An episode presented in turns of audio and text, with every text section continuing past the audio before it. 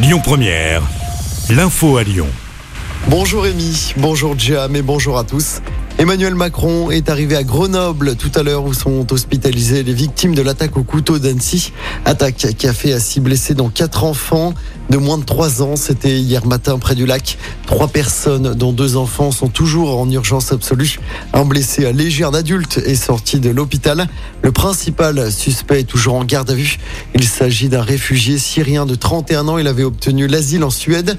Une demande d'asile en France venait de lui être refusée il y a quelques jours. Un examen psychiatrique du suspect est prévu aujourd'hui. Le verdict attendu aujourd'hui aux assises du Rhône à Lyon pour le meurtre d'une escort girl.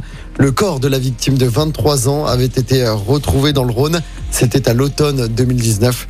L'accusé, un homme de 42 ans, continue de nier les faits. Dans l'actualité également, ce drame en Saône-et-Loire, deux Rodaniens ont perdu la vie dans un crash du LM à Pouillou.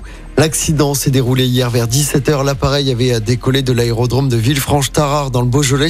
On ignore encore l'identité des victimes. Les circonstances du drame restent à déterminer. Une enquête est en cours.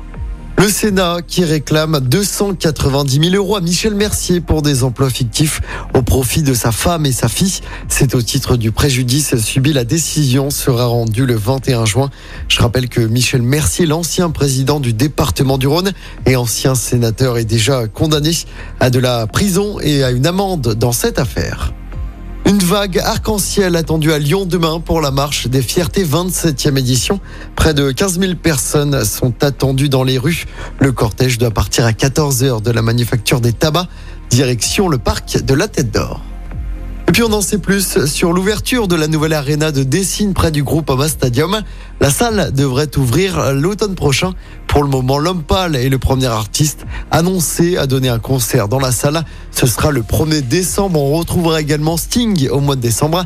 La LDLC Arena pourra accueillir jusqu'à 16 000 personnes.